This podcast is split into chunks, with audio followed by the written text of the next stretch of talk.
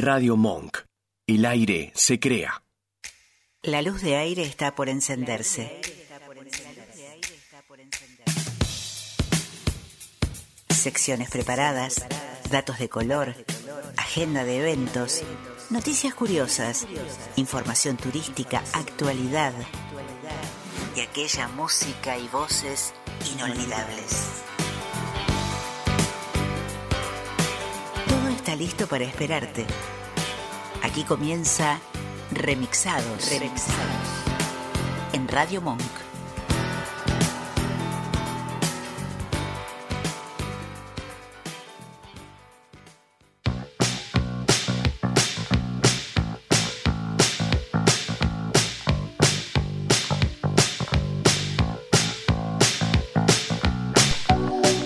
Hola, ¿qué tal? Ya estamos aquí con el otoño puesto y disfrutando de un clima maravilloso en este día en que tenemos nada más que la intención de ofrecerte una hora de radio surtidita, esperemos que interesante y con muchos ingredientes diferentes. Y te pedimos como siempre que tengas algo para anotar a mano porque siempre hay algún dato que te va a llamar la atención. Pero no podemos dejar de saludar al comandante de la nave. ¿Cómo le va, Nacho? ¿Cómo va? Bien. Muy buenas Eh, tardes. eh, ¿Sabe que me- me- me- se me hace Luis Miguel viéndolo con ese micrófono de mano? Wow. Eh, Sí, este... Nunca me lo han dicho, ¿eh? ¿Nunca vio? No. ¿Vio? Tremendo. Siempre hay una Voy primera voy vez. a- lo voy a poner en mi currículum. Sí, póngalo en su currículum porque ese micrófono en mano le da un, un aire tan especial. Y nos está escuchando seguramente Pancho Villagrán que eligió una música hoy. ¡Ah! Caramba, y vamos a hablar un poquito de música también y entrevistas mm, con un escritor y bueno, todo lo que surtidito que no me alcanzaría para contarte antes. De modo que si tenés algún mensajito, 11 32 15 9357 es el, el celular del WhatsApp de la radio. Y si no, bueno, ya tenés en el celu la aplicación de Radio Monk y ahí anotás el mensajito como todos nuestros amigos que nos llaman y listos para presentarnos en sociedad. Para seguirnos y comunicarte con nosotros, en Instagram y Facebook somos arroba remixados radio. Nuestro canal de YouTube es Remixados Radio, con todas las notas y la música en listas de reproducción temáticas. Suscríbete, estamos siempre en contacto con vos.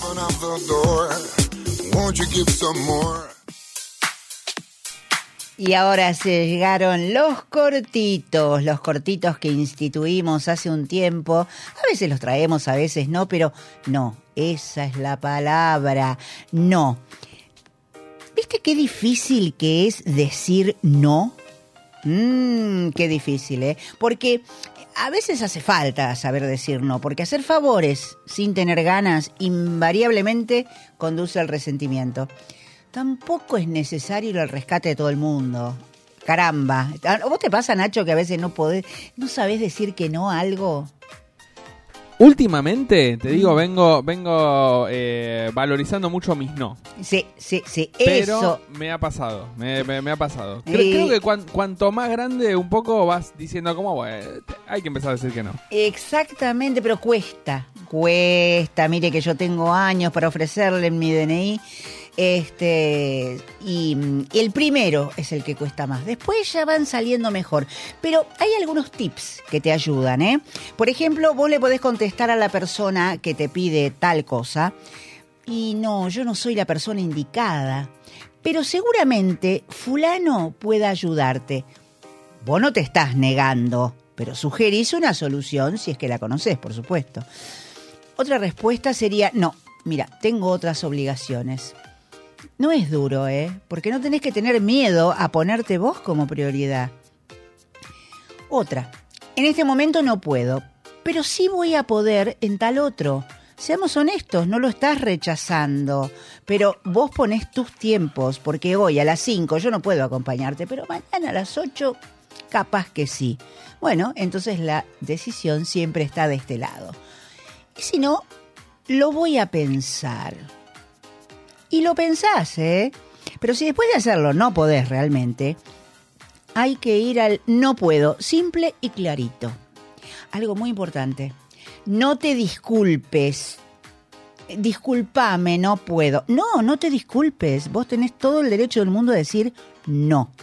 Y sin dar explicaciones. ¿Sabes por qué? Porque si vos das explicaciones, lo más factible es que intenten rebatírtelas y tratar de convencerte. Entonces, no, no puedo y por qué, y por qué no puedo. Y si decir no te sigue resultando incómodo, bueno, es, es, normal, le pasa a todo el mundo, no renuncies. Y como dije antes, el primer no es el más difícil. Y lo digo como portando DNI de número bajo, que en poco tiempo se va a sentir, te vas a sentir re bien de tomar el control de tus propias decisiones. Nos vamos ahora, nos vamos a otro lado. Adolfo Bioy Casares y Jorge Luis Borges, obviamente los tenemos ahí como íconos de nuestros grandes escritores nacionales. Pero además de eso, ellos eran grandes amigos y compartieron incontables momentos, conversaciones sobre temas que, de todo.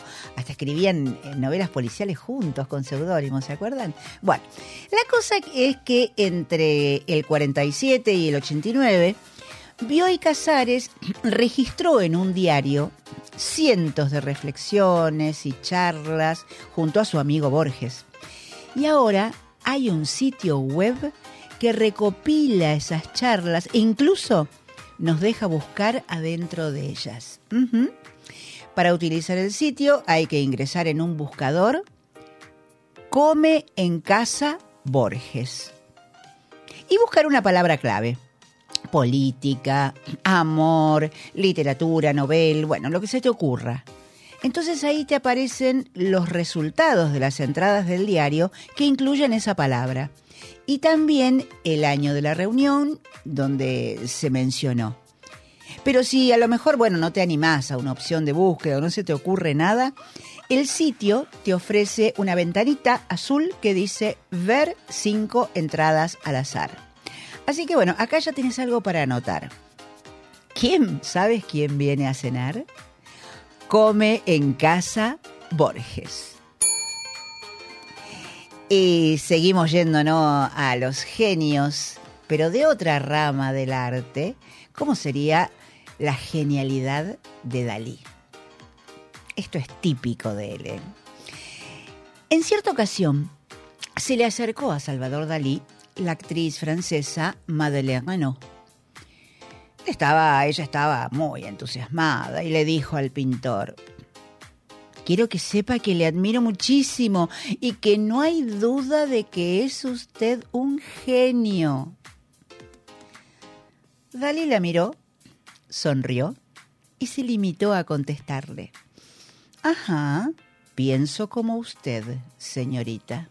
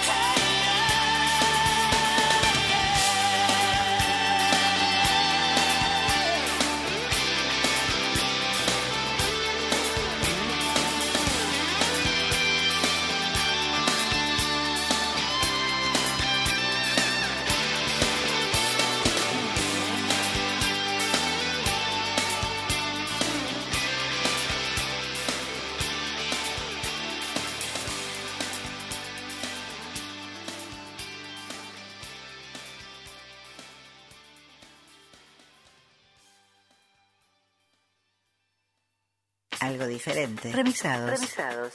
Por Radio Monk. Y ahora tenemos esa oportunidad que cada tanto nos viene a remixados, que es el cuidado de la piel, el cuidado del cabello, todo lo que la cosmetología puede hacer por nosotros y para eso Paula Pérez siempre nos trae una columna súper interesante. Vamos a escucharla. Muy buenas tardes. Espero que estén teniendo una buena semana. Estamos en el mes de mayo y hay una especie de regla en el mundo cosmetológico que dice que los meses que no tienen en su nombre la letra R son ideales para realizar tratamientos faciales más profundos. Hay varios tratamientos, pero hoy me quiero centrar en lo que es el peeling. ¿Qué es? El peeling es un tratamiento que permite una renovación celular de nuestra piel. Naturalmente, nuestra piel cambia todos los meses. Esto generalmente se da entre los 21 y los 28 días. Mediante este procedimiento lo que vamos a hacer es acelerar justamente esta renovación para dar lugar a una piel más sana y permeable. Los peeling se hacen con ácidos, pero esto se los quiero aclarar para justamente perderle un poco el miedo a esa palabra. Sí, Indiscutiblemente, el peeling es con ácido, pero son aquellos que fueron preparados puntualmente para no dañar la piel. Y quienes los realizamos, estudiamos para aplicarlos sin causar problemas.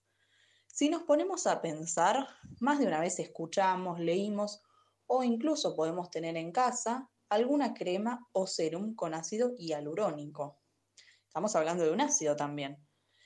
¿Esto qué quiere decir? Que están para ayudarnos, pero nos tenemos que poner en manos de profesionales. Hay diferentes niveles a la hora de hacer un peeling. Las cosmiatras los realizamos a nivel superficial, pero los dermatólogos pueden hacerlo más profundos. Con esto quiero decir que los peelings superficiales, los cosmetológicos, no presentan riesgos ni complicaciones, sino que por el contrario se pueden obtener resultados muy favorables por medio de varias sesiones. ¿Qué cambios podemos lograr en nuestra piel con un peeling? Muchos. Mayor brillo, menos opacidad. También podemos mejorar la tonalidad, se empareja el tono. Mayor elasticidad, disminuyen un poquito las arrugas finas, mejoran las manchas y también vamos a regular la seborrea de la piel. Los peelings se van a ir adaptando para que podamos tratar las pieles con acné, arrugas, cicatrices superficiales, envejecidas, con manchas, daño solar y otras. Como se darán cuenta, la mayoría de las pieles logran resultados positivos con el peeling, pero hay que tener en cuenta ciertas contraindicaciones. Una de ellas es que las personas con piel oscura no es recomendable este tratamiento porque la respuesta muchas veces no va a ser la esperada. Tampoco se recomienda en personas que tengan herpes activo, Pacientes que están cursando o recientemente terminaron un tratamiento oncológico, tampoco tenemos que usar este tratamiento. Personas con tratamiento de isotretoína o Rocutam, estos son medicamentos que se indican para el acné severo. Y la mayor contraindicación del peeling es que no usemos protector solar. ¿Por qué? ¿Qué me pasa si yo no uso protector después de un peeling? La realidad es que los peelings, una vez que los retiramos, que retiramos el producto de la piel, siguen actuando por dentro. No es como una crema o un exfoliante que lo sacamos y su acción termina. Entonces, al exponerme al sol, puedo mancharme. Mi piel se brota, se enrojece. No es la idea.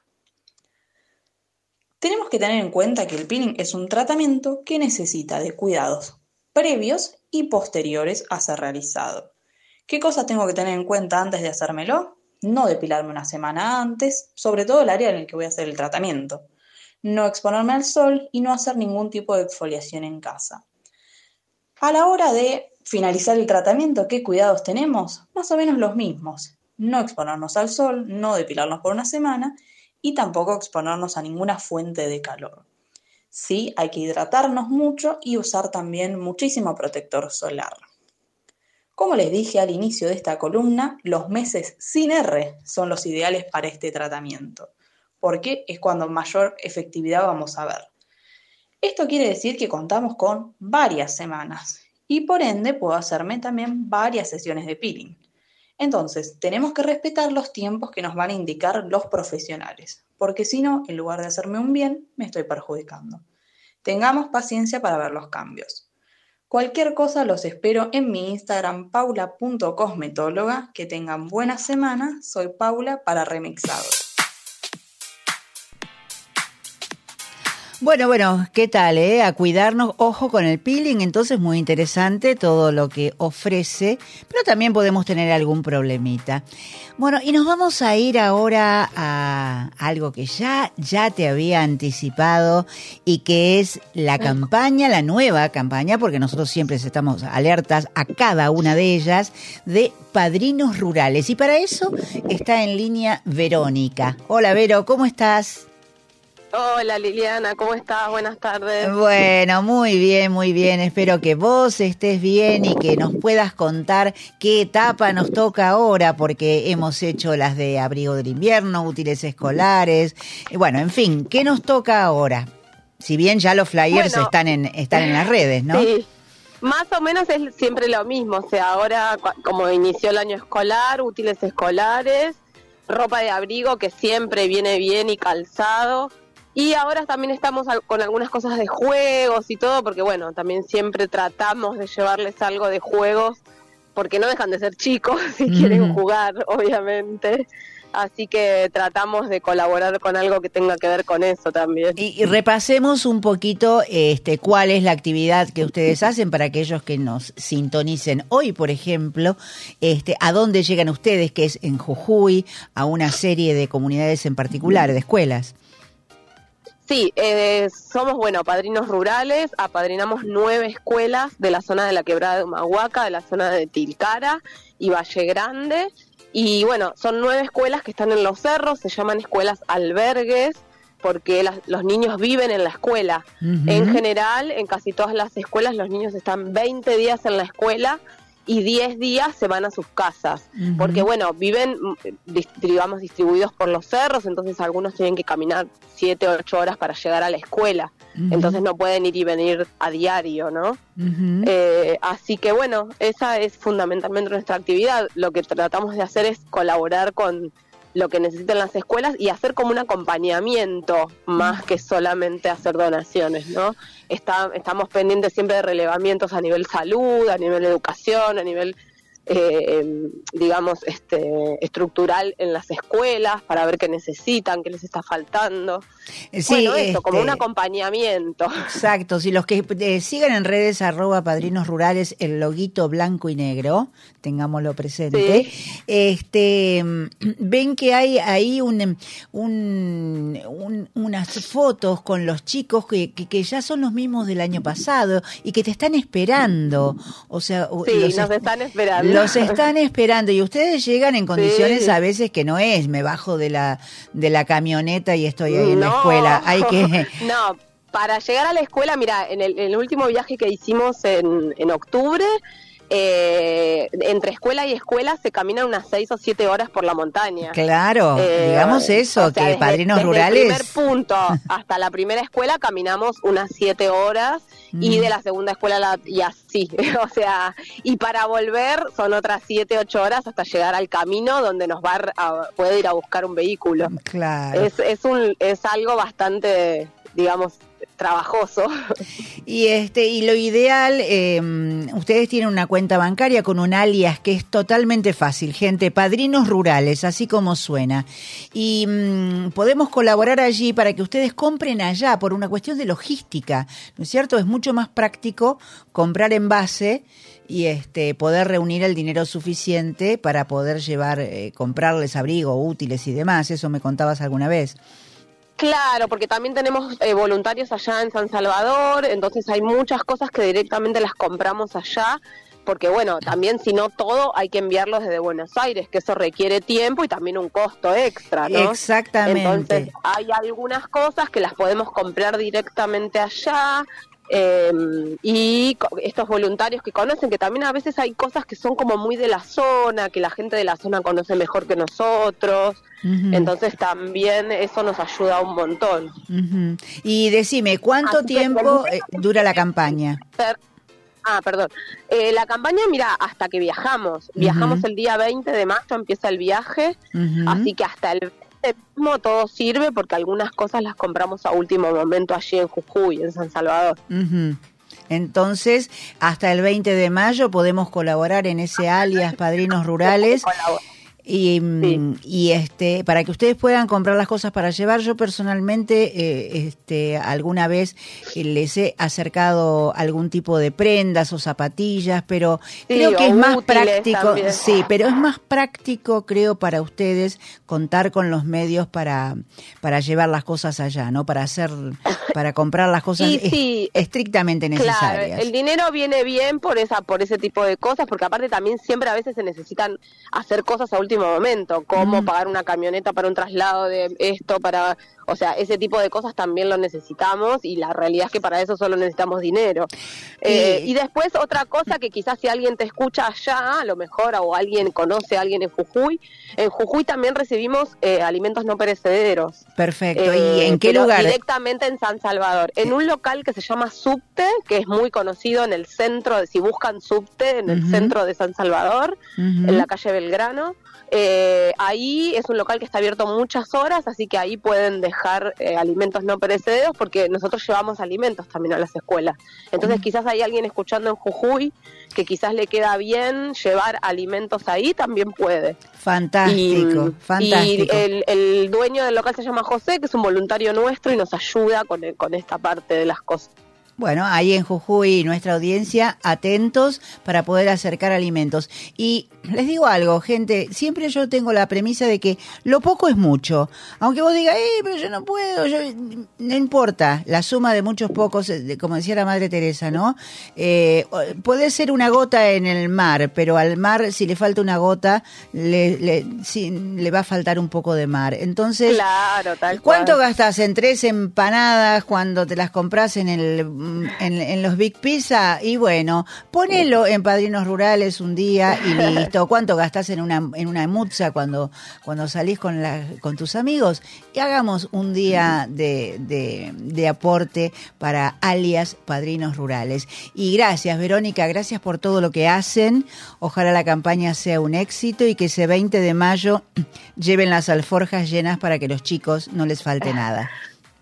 Bueno, muchas gracias. Igual también si alguien no puede colaborar con dinero y quizás tiene útiles o ropa de abrigo en buenas condiciones o demás y nos quieren contactar, que nos contacten porque a lo mejor no para no llegamos para esta vez, pero a lo mejor para nosotros estamos viajando dos veces al año, en octubre volvemos. Fantástico, que fantástico. quizás En arroba padrinos rurales es, se hace el contacto. Claro, y a lo mejor este, nos- de alguna forma nos ponemos de acuerdo y, y- y nos puede acercar alguna donación. Fantástico. Entonces quedamos así, Vero, arroba padrinos bueno, Liliana, rurales, muchas gracias. alias padrinos rurales, presente remixados. Hasta pronto. bueno, muchas gracias. Buenas tardes. Chao.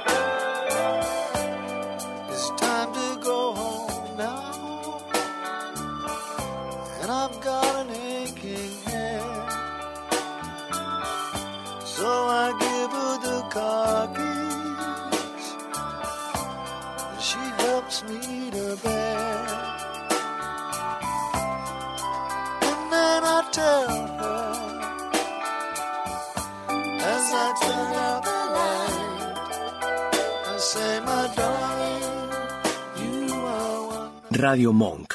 El aire se crea. Somos capaces. Un programa dedicado a la discapacidad. Los viernes de 19 a 20 en Radio Monk. Bandas, compositores, productores y creadores del mundo musical de la escena nacional independiente en una que sepamos todos. El contenido musical y las entrevistas se combinan con el tratamiento más original y entretenido de las temáticas que proponen sus conductores. Los miércoles de 20 a 21 en Radio Monk. Dulce Beso es una yerba misionera elaborada con palo. Un mate ecológico con más de dos años de estacionamiento natural y un inconfundible sabor ahumado. Dulce Beso, es riquísima. Es misionera. Pedidos por mensaje privado en Facebook, arroba yerba dulce beso, o por mail a yerbadulcebeso arroba gmail.com. Cuenta conmigo, una linda expedición a los años 80 y 90, donde vamos a acordarnos de las películas argentinas y extranjeras, el rock y el pop nacional e internacional, también las publicidades, el kiosco vintage, los programas de televisión y mucho más. Los lunes de 21 a 22 en Radio Monk. Radiofonía es un programa dedicado al psicoanálisis y la cultura. Los martes de 16 a 17 nos damos una cita para conversar con nuestros invitados sobre clínica actual, conceptos fundamentales, presentación de libros y más. Escuchanos en www.radiomonk.com.ar o descargate nuestra app, disponible en Play Store como Radio Monk. Porque la radio vive. Proba en remixados. En Radio Monk. Acordate, si querés viandas veganas, si te gustan las cosas ricas, MC Cosas Ricas, llama al 15 59 26 14 15 y vas a tener las mejores viandas veganas.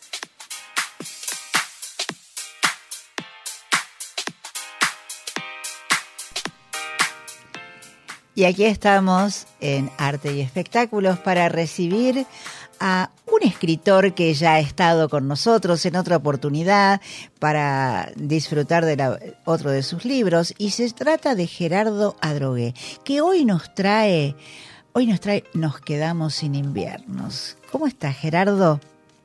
Hola, ¿qué tal? Buenas tardes, Lili. Gracias por la nueva invitación. Un gusto siempre estar con ustedes. Por favor, te lo habíamos, te habíamos conminado cuando estuviste en el libro anterior. dije, el próximo tenés que estar con nosotros y cumpliste. Y hubo un próximo. Y hubo un próximo, eso es lo importante. no pero me tenían fe. Este, qué diferente. Este señor que es sociólogo además y es muy, muy versado en politología y demás, y tiene, eh, se ha ido por allá, por los lados de Connecticut, bueno, pero él le gusta escribir y que, y, vos me dijiste en algún momento que eh, la literatura es mejor que la sociología para, eh, para explicar la realidad. Es así.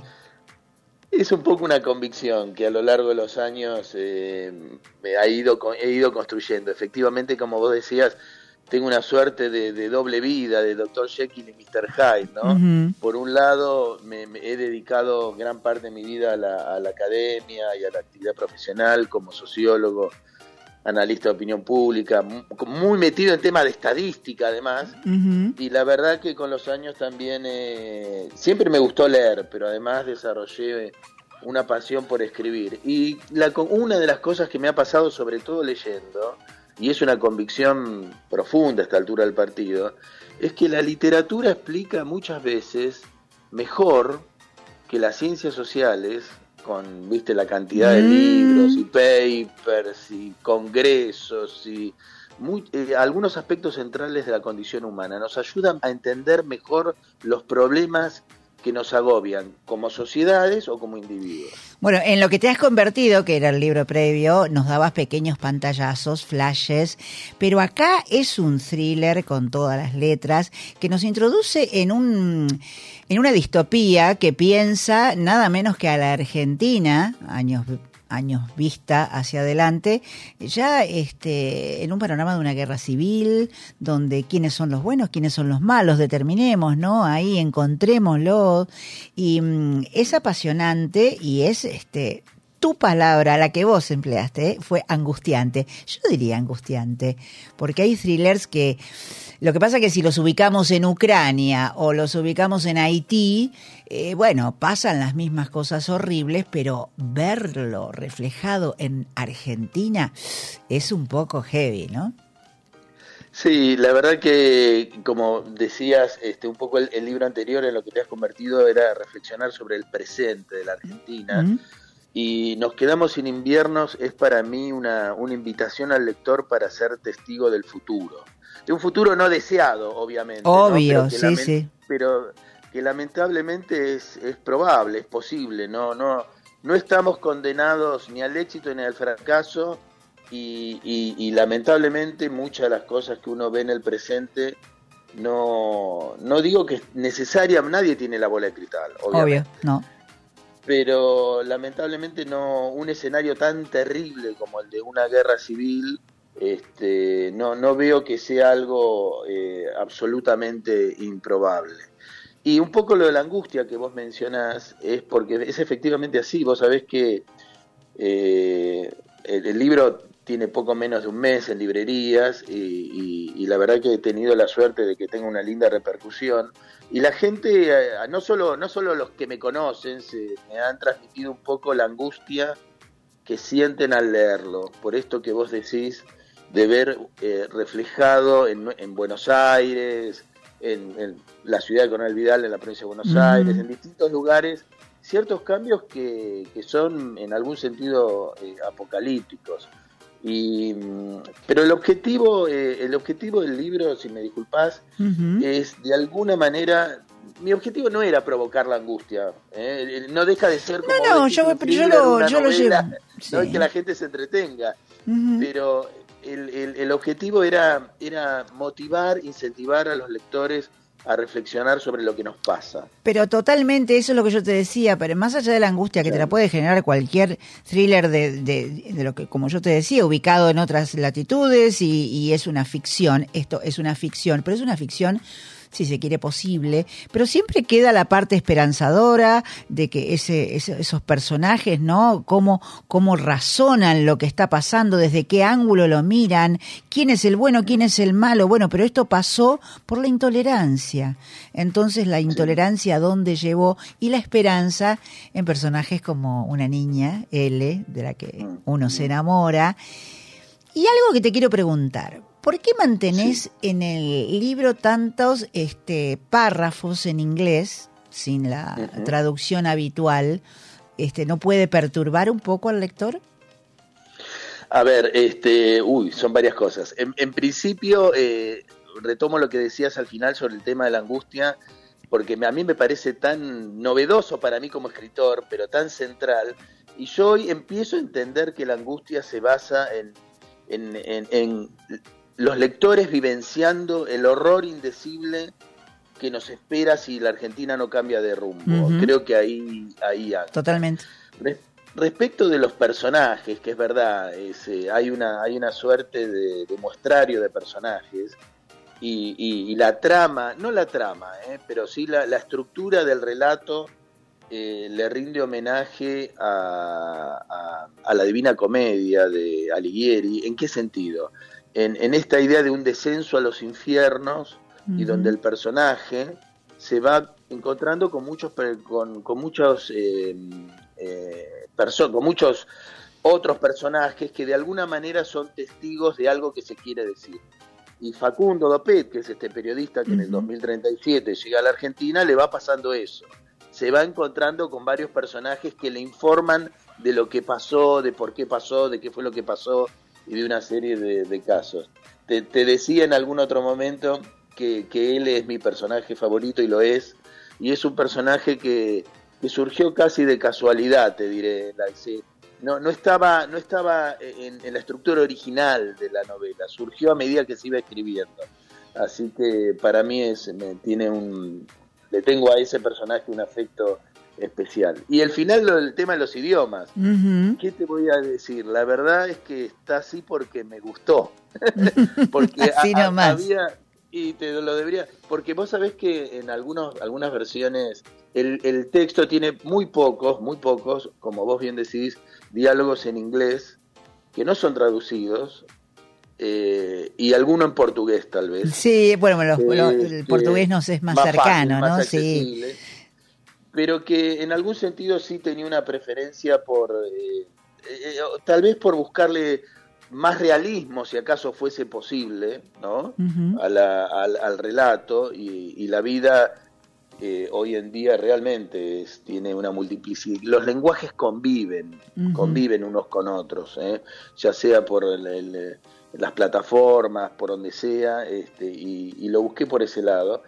Eh, es cierto que en algún momento este, pensé en que no los hubiese, pero algún amigo me recordó que, que Cortázar en Rayuela ya había incluido algunos Algunas cosas en pequeños diálogos francés. en francés. Muy bien, exactamente.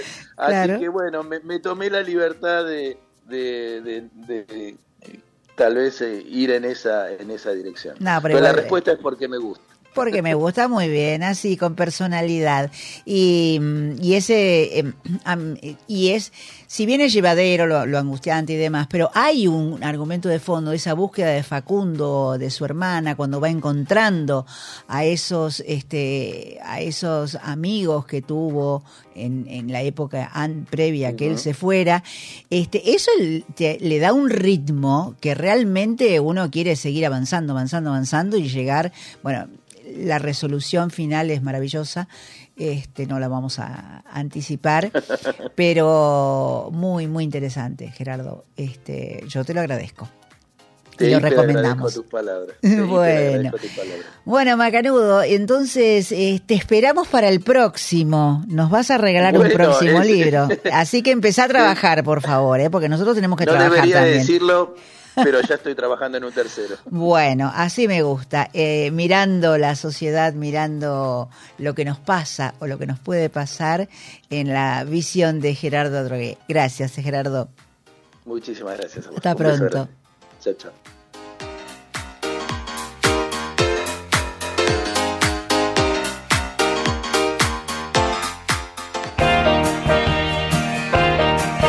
Hay personajes interesantes. Conocelos aquí, en Remixados. Y cambiamos un poquito esa angustia existencial que yo te planteaba recién en este libro, pero que está muy bueno, yo lo recomiendo. Vamos a, los hits de verano. ¿Se acuerdan los hits de... Bueno, ¿se acuerdan? No, siempre existen, es un tema un poco simple, que nos va a hablar de siempre un amorcito, algo muy pasatista que muere en una temporada. Pero hay algunos que perduran un poquito más. Y yo les traje hoy a, a las chicas ketchup. ¿Por qué ketchup? Fue- es, muy gracioso, ¿eh? porque allá por el 2001 terminaba de ser famoso un grupo llamado Mayonesa, que era del grupo Chocolate, y entran las ketchup. Se supone que era una conspiración de Hellmann's y McDonald's para condimentar las hamburguesas, pero eso nunca pudo ser comprobado. La cosa que estas tres muchachas de 20, 21 y 23 años, Pilar Lola y Lucía Muñoz, tuvieron una idea delirante de salir un poco de esa estética tan machacada de los hits de verano y nos regalaban algo, algo así.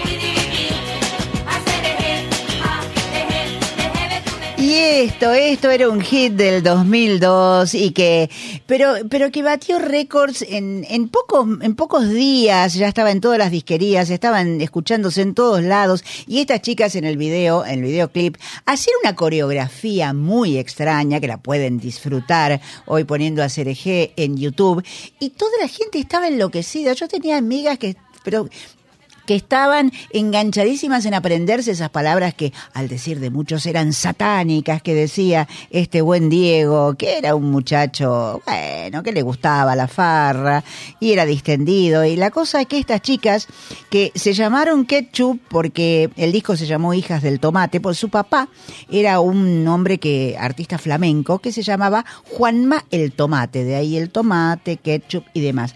Pero estas muchachas vendieron por este hit 20 millones de placas, fue su único tema y las dejó muy bien paradas porque hace poquito ¿eh? que se cumplieron los 20 años de este tema que tiene nada menos que 271 millones de visitas. Así lo escuchan, pueden buscarlo y corroborarlo en YouTube. Bueno, este tema fue, les dio un pasar totalmente acomodado y se las puede ver en sus villas en la Toscana y mm, fueron hit. Fueron un hit que, bueno, si te pones a buscar algún día la receta del ketchup y te aparece por ahí este tema en la búsqueda, y bueno, disfrútalo, porque es un hit que va por los 20 años.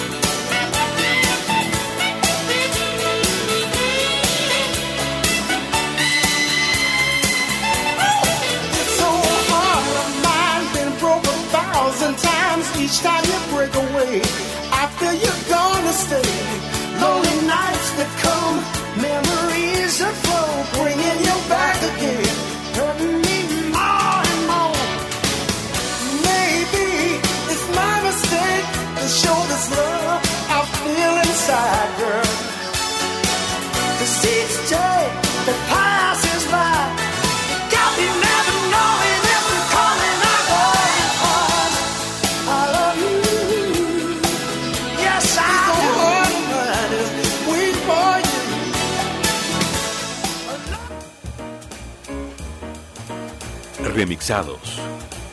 Curiosidades, anécdotas, en remixados, ¿dónde más?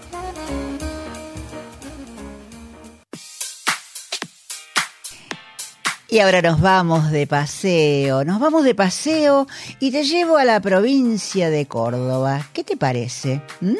Allí, entre esos paisajes de sierras, de arroyos, tan, tan lindos, por ahí te encontrás con un castillo. Sí, sí, sí, sí, pero castillos, castillos bien puestos, ¿eh? castillos de esos que te hacen decir, wow, ¿cómo puede haber esto aquí?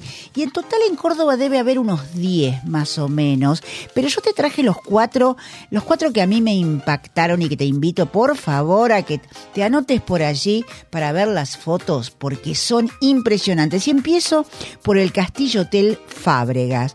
Pues es que es, es una construcción eh, bien bien, bien medieval, con las torretas, las almenas, esas eh, ojivas que hay en las galerías, el, el color mismo, y aparte que es enorme. Este castillo se hizo en 1870 y durante muchísimos años, o sea, ya los abuelos y bisabuelos de la generación actual, eh, lo tomaron a su cargo, se llama la familia Fábrega Obrador, gente que mm, han sido todos muy emprendedores. Si el emprendedurismo fue el sello familiar, hicieron de esto un gran hotel cinco estrellas, un centro de trabajo y capacitación para empresas y tiene una remodelación que conserva la estructura feudal, digamos, por fuera y que por dentro tiene, bueno, todo lo que te imagines para hacerlo un cinco estrellas, cuatro, 45 habitaciones con spa, gimnasio, bowling, bueno, todo lo que te puedas imaginar y está solamente a 65 kilómetros de capital, ahí en Valle Hermoso. Y sigamos, sigamos recorriendo Córdoba y nos vamos a solo 23 kilómetros de la capital, Villa Allende, y encontramos el Castillo San Posidonio, que es de la década del 30. El arquitecto Augusto Ferrari lo bautizó en homenaje a su pueblo natal y tiene cinco niveles del sótano a la torre. Y los muros, los muros son de piedra y dan a un, bueno, en todos, ¿eh? el paisaje alrededor, en cuanto a forestación y a las sierras de fondo, son impresionantes. Y en este castillo en particular se instaló el primer Croque Madame del interior del país, que es una cadena de cafeterías muy paquetas que se instalan en todos espacios de gran valor histórico. Te puedo ofrecer entonces que en Croque Madame puedas desayunar o merendar, pero en el castillo puedes almorzar y cenar cosas riquísimas. Nos vamos a otro, vamos, vamos, vamos más cerca todavía a Unquillo, 30 kilómetros de capital. Y acá el empresario Miguel Montserrat hizo una réplica de los palacios moros de España. Castillo Montserrat, todo blanco, una construcción que la, terminaron alrededor del año 20, más o menos, y hay puentes, piletas, una caballeriza, y se destaca una en la sala principal azulejos, vitro, un espectáculo único. Y el propietario actual, que es Carlos Merino, lo compró en el 2000, lo restauró y si bien es su casa familiar, ahí hace eventos privados que se puede alquilar el espacio y, y poder disfrutarlo. Vamos un poquito, un poquito más lejos hasta Tanti. Ahí en Tanti está el castillo de Wilkins. ¿Por qué de Wilkins si antes era San Alberto? Bueno, porque un día en los 90 lo compró un músico, un cantante puertorriqueño llamado este, Germán Wilkins, que había hecho un, éxito estos noventosos de verano, sopa de caracol. Bueno, la cosa que lo restauró y es el único castillo que hay en Córdoba que es totalmente de piedra, todo de piedra. 50 picapedreros este, tuvieron, fueron necesarios para hacerlo. Y en la entrada, detalle, hay una roca con una espada incrustada, Excalibur, quizás para darle un toque bien medieval al lugar.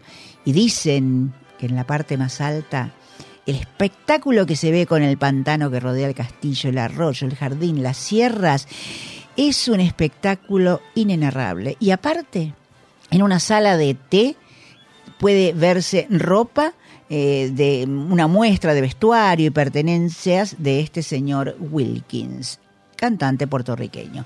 Bueno, estuvimos dando una vueltita. Te, dejo con el castillo de Mandel, que está un poquito más lejos, 84 este, kilómetros al norte de Córdoba, que también es de los años 20, la- oh, cuando se tiraba manteca al techo.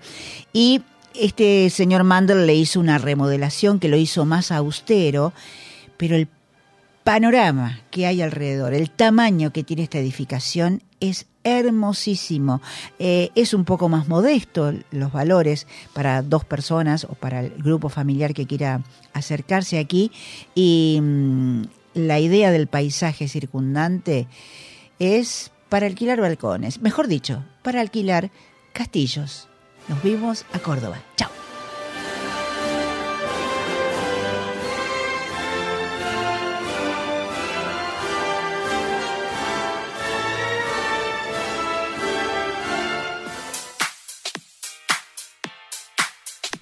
Y seguimos, seguimos con los cortitos, esas cositas que, que me gusta tirarte así para que vayas teniendo un ping-pong de cosas interesantes. Fundación Leloir. Hemos estado muchas veces, lo seguimos en todos los informes que nos pasan desde que tuvimos la, la, mm, la suerte de tenerlos aquí en el programa. Y saben que nos informa en sus gacetillas que están orgullosísimos por el avance de la construcción de un microscópico perdón, un microscopio único en Latinoamérica, que lo lleva adelante el equipo del Laboratorio de Genética del Comportamiento.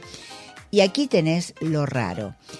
Estudian la plasticidad neuronal de moscas vivas. ¿Para qué? Para poder entender mejor cómo funciona el reloj biológico humano. Cosas de no creer.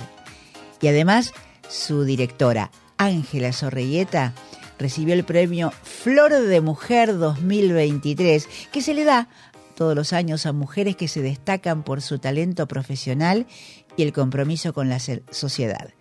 Gracias, Fundación Leluar, por todo, porque esto es una, una muestra nada más de todo lo que hacen gracias a la ayuda y el aporte de sus socios.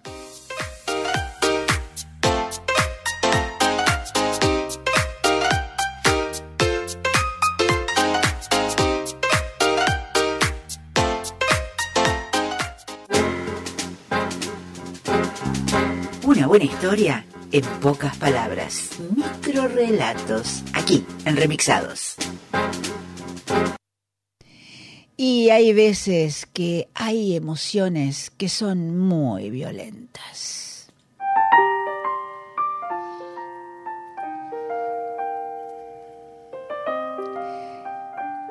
Diez de la mañana, 15 minutos más, 5 minutos menos, aparece caminando con su postura erguida y el bolso de cuero cruzado sobre su pecho. Según mis cálculos, debería ser hoy. Sí, sí, a más tardar hoy. Se detendrá en mi puerta y tocará timbre. Yo le voy a abrir haciéndome la sorprendida. Voy a tratar de disimular el estremecimiento cuando su mano roce la mía al ofrecerme la lapicera. No deben notarse los nervios en mi firma temblorosa. Tampoco la semejanza entre ese garabato y la letra del destinatario, idéntica a la del remitente. Es que demasiado tengo con haberte perdido. No soportaría, además, renunciar a ese ilusionista que una y otra vez me trae tus viejas cartas.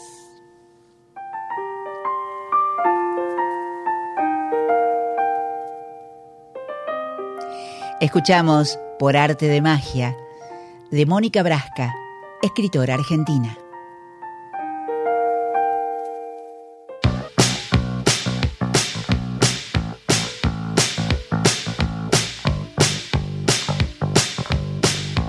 Y se fue, se fue la hora que te habíamos prometido, surtidita, si la hubo. Espero que haya sido todo de tu agrado y, y bueno, y vamos a, a prepararnos para la semana que viene y mientras nos preparamos... ¡Ay!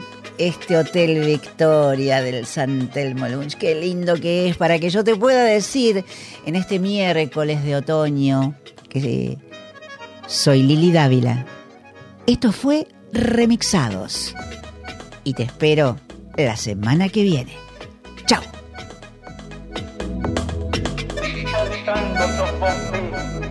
Solamente en el suburbio de Buenos Aires,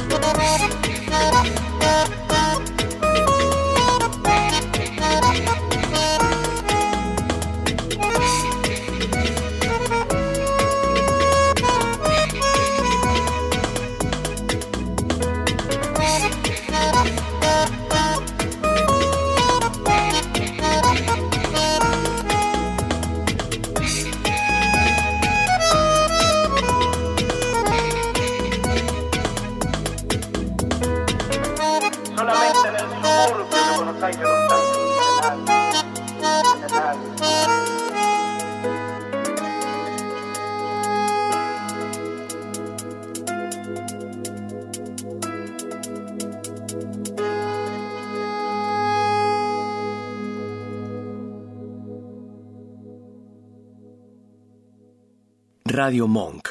El aire se crea.